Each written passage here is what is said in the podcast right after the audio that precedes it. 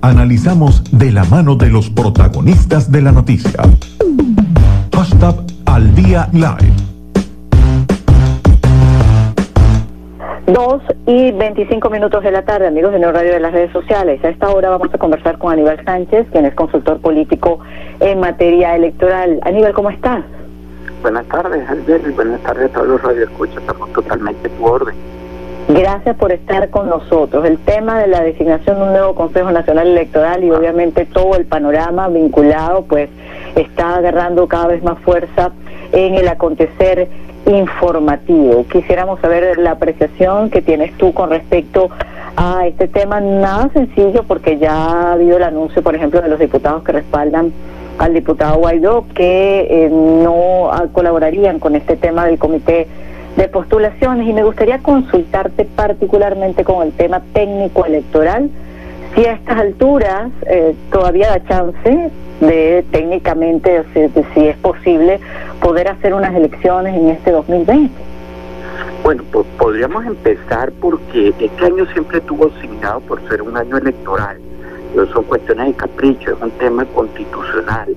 Las elecciones parlamentarias correspondían a, en este año y unas elecciones parlamentarias que siempre han estado marcadas por ser unas elecciones bastante complejas para su organización y en Venezuela no, pues, no escapa de esta nueva realidad que tenemos que se iban a realizar en medio de una conflictividad social, en medio de una crisis política a la que a la que se le sumó también el tema de que se había perdido la infraestructura electoral. Entonces, cada momento que me hacen esa pregunta, ¿es técnicamente posible realizar un proceso electoral en Venezuela?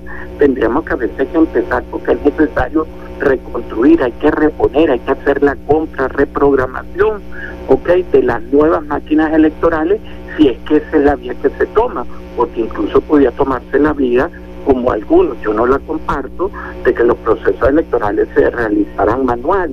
A esto también se le suma lo último que tú dijiste, que es necesario realizar a lo mejor el proceso electoral en medio de una pandemia. Los números, la, la misma OMS, también en los titulares de ayer, decía que de, de contarse con una vacuna ya no sería para este año.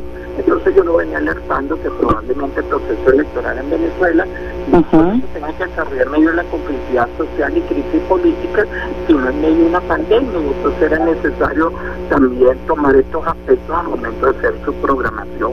En cuanto a su programación, hay otros actores políticos o funcionarios electorales por eso que han estado hablando de, que se, sería atropellado el proceso, un proceso electoral en Venezuela, los retos, búsquense un cronograma electoral que están ahí publicados en eventos anteriores y podíamos agrupar esas 90 grandes actividades que se desarrollan entre administrativas, técnicas y operativas y esas 90 actividades se desarrollan en 175 días.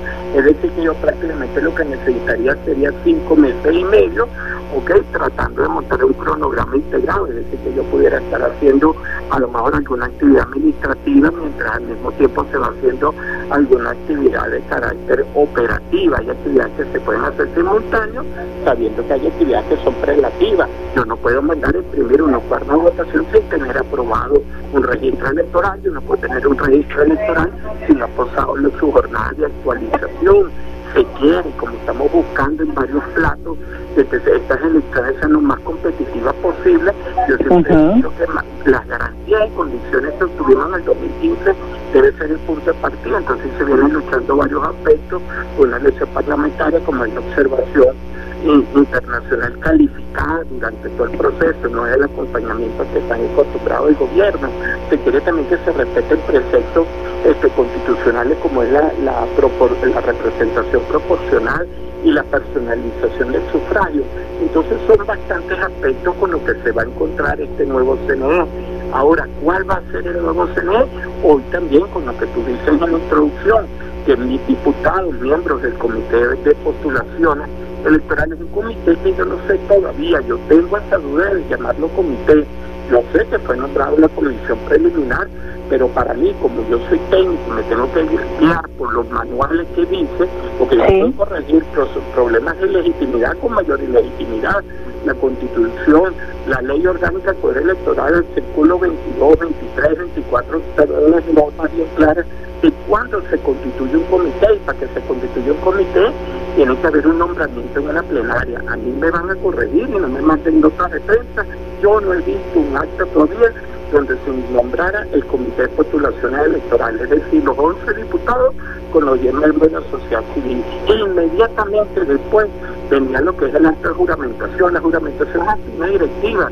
Ariel, tú que eres de, los medios, tú me dirás si tú has visto una foto de los diputados juramentados delante Parra o juramentados delante Guaidó. Y a partir de ahí es que empieza a correr un cronograma que venía con los seis días para publicar un reglamento, seis días para coger el procedimiento, hacer la publicación y llamar a los órganos a que estén capacitados, de acuerdo a la ley, a presentar posibles candidatos.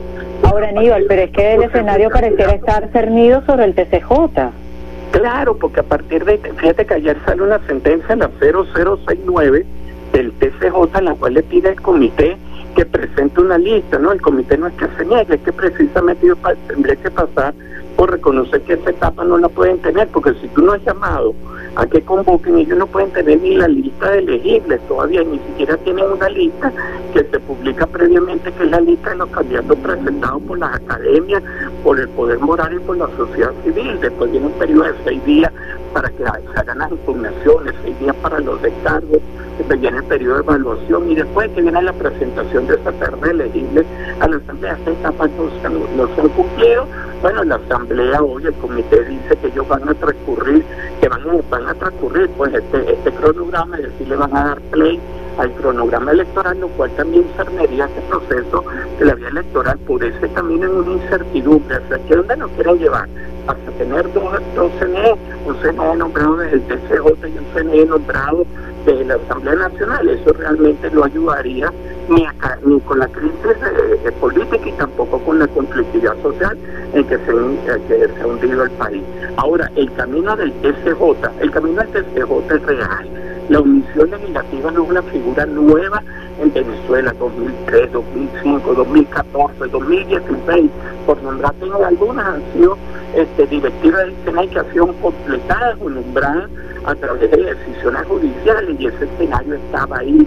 Yo preveía que eso iba a ocurrir, pero yo preveía que iba a ocurrir el secuestro de la decisión más adelante, es decir, que a lo mejor el comité pudo haber pasado la etapa de, de llamado de preparación de expedientes, pero lo que yo sí veía muy difícil de brincar era el famoso artículo 30, y la mayoría absoluta de los más de los 110 votos, es decir, los dos tercios de los integrantes. Yo pensaba que era ahí donde pudo haber ocurrido el secuestro judicial a través de la figura de la omisión, como ocurrió en el año 2014, cuando precisamente la Asamblea era presidida por el diputado Diosdado Cabello, e incluso un diputado en esa oportunidad, Héctor Rodríguez, el hoy gobernador de Miranda, se fue a tribunales y vino el nombramiento. Ahora se está ocurriendo, todo esto ocurre porque aquí hay varios escenarios y tableros este, donde hay jugadas este, día a día y, en simultáneo, pues Aníbal, ya tenemos que ir concluyendo, pero entonces, eh, desde tu perspectiva, ¿es posible realizar las elecciones este año, no? Técnicamente hablando. Eh, en el cronograma, ok, tenemos todavía en el, estamos en los tiempos, todavía no tenemos los seis meses, es decir, podríamos realizarlo. Ahora, ¿de qué dependería? Estamos dependiendo de la adquisición de los nuevos equipos, ¿ok? Indudablemente el estado de evolución en que se encuentre la pandemia, pero dentro del cronograma todavía estaríamos a tiempo de realizarla antes del 5 de enero, como lo dice, como lo dice la ley. Ahora, sabemos que para que este proceso sea lo más competitivo es necesario que se haga bajo ciertas garantías y condiciones y esto pasa indudablemente por la renovación del poder electoral.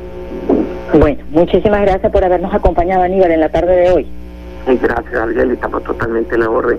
Amigos de radio de las redes sociales, era Aníbal Sánchez, consultor político en materia electoral, con quien conversamos.